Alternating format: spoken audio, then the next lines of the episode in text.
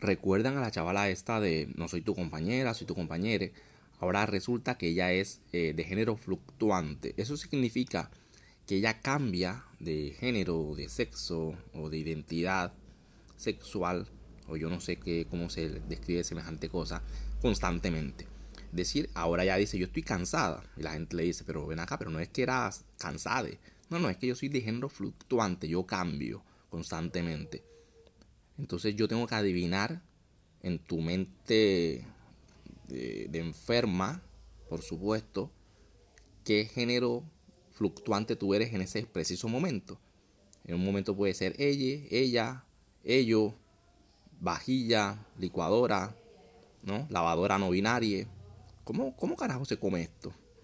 Eh, antes teníamos un tonto en el pueblo, ¿no? Ay, mira, él es el tonto del pueblo. Pero parece que Internet ha sacado a todas esas ratas eh, torpes y brutas de su cloaca y ahora nos están invadiendo, ¿no? Y es una metáfora bastante, bastante real, porque resulta que es cierto, las ratas son las dueñas de la ciudad, son millones y millones y millones de ratas que hay en una ciudad, son las dueñas, y estos tontos se están apoderando del poder. Y tenemos que pedirles disculpas, y aparte se ofenden. Estamos jodidos, qué cosa tan jodida. Y aparte YouTube eh, y las redes sociales al servicio de toda esta gente, de toda esta locura. Yo creo que es como para que la gente discuta, ¿no? La gente pierda el tiempo discutiendo. Ay, tú eres tonto, ah, no, tú eres eh, peyorativo, tú eres eh, misógino, machista, patriarcal. Y tú eres idiota, por supuesto.